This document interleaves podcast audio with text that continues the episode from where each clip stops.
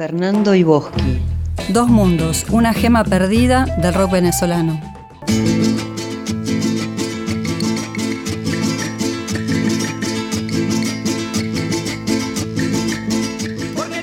Se va así este gran homenaje que le hizo Claudio al maestro Rinaldo Raffanelli entre rock and roll, blues y gaitas, como sorpresa del final. Y ahora nos vamos a remontar a la Venezuela de los años 70 para repasar un álbum que es una de las obras maestras de la progresiva del país hermano, aunque no es de los discos más conocidos de los producidos dentro de territorio venezolano. La placa se llama Dos Mundos y es el único long play lanzado por el compositor, cantante y guitarrista venezolano Fernando Iboski. Este disco lo lanzó de modo totalmente independiente y forma parte de la escasa obra que ha dejado porque además de esta obra llamada Dos Mundos hay un simple de 45 revoluciones por minuto con los temas Barcos de Papel e Invierno lanzados en el año 1974. Dos Mundos fue estrenado en el año 1975 y tenía un plantel de primera, muchísimos vientos, también había una sección de cuerdas muy generosa, pero queremos destacar la presencia de otros dos músicos, además de Fernando Iboski, quien fue el alma motriz de esta obra maestra. Por un lado, Guillermo Mager, quien se encargó del piano, el órgano, sintetizador, clavecín y flauta, pero además fue director y arreglista del disco Dos Mundos. Y por otro, está presente una personalidad que ya ha visitado otra historia, al menos en dos emisiones, el guitarrista eléctrico Adip Casta, a quien hemos conmemorado por su labor con Ladies WC, pero también por su presencia en el disco de rock dominicano de Kaleidoscope. Como decía Claudio, un maestro total de la guitarra eléctrica en Venezuela, quien dejó su marca en este disco, si bien es una placa bastante serena y tranquila, e incluso podríamos decir introspectiva, y con una vocalización muy peculiar por parte de Iboski que se remonta quizás un poco, aunque sea por coincidencia, a la nueva trova cubana, si bien la propuesta musical está bien inmersa en el mundo del progresivo. Con mucha cuestión del folclore venezolano en lo que estamos escuchando, porque ahí hay un cuatro y el ritmo es de joropo. Totalmente, en este sentido Claudio se acerca un poco a la propuesta de Vitas Brenner, que habíamos mencionado. El tema que suena de fondo se llama Merengue al Hombre Tiempo y forma parte de las incursiones con fusión folclórica que estaba realizando el maestro Iboski. Cabe destacar que un gran fanzine dedicado al rock progresivo, oriundo de Estados Unidos esta publicación, llamado Eurock, en el año 83 hizo una especie de retrospectiva sobre el rock venezolano. Este fanzine fue mítico porque recopilaba progresiva a todo el mundo con aporte que iban enviando los lectores o los mismos músicos eh, mandando cassettes, vinilos, etc. Era muy interesante la amplitud que tenía esta publicación dirigida por Archie Patterson, que posee un ejemplar físico gracias a Norberto Cambiaso, quien me lo había ofrecido hace ya bastantes años.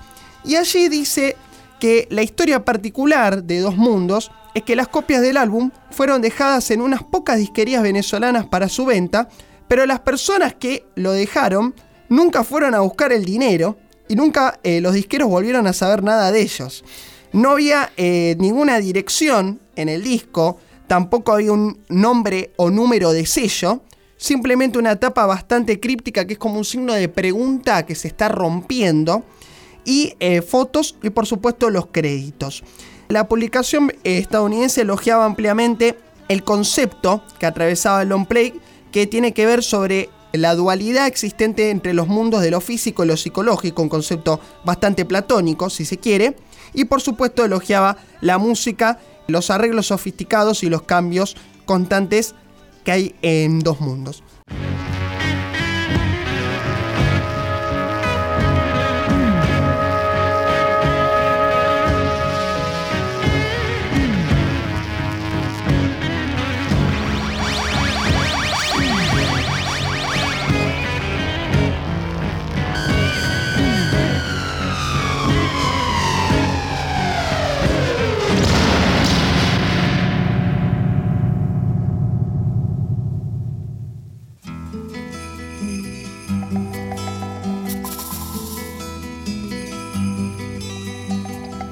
el señor de azul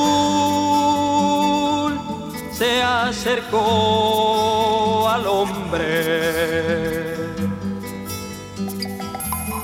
y le miró los cabellos y frunció el señor.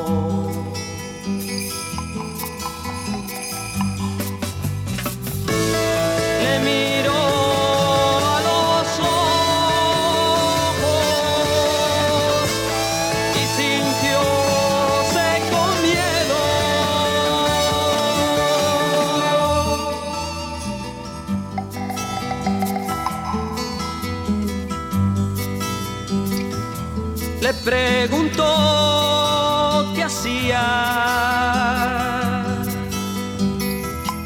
y se sintió imbécil. Le miró la boca y se sintió pequeño.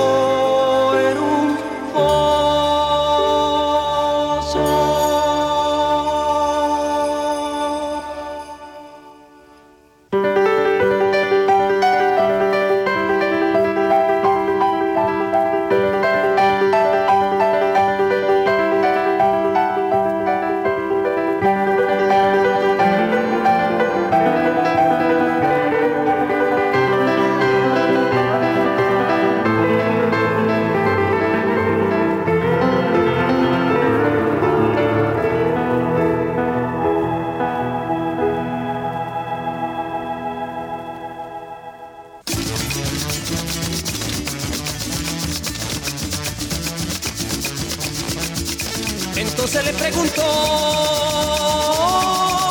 ¿quién eres? Y él le contestó, el hombre que tú fuiste. Y el señor de azul, y el señor de azul lloró de pena. Y el señor de azul lloró de pena.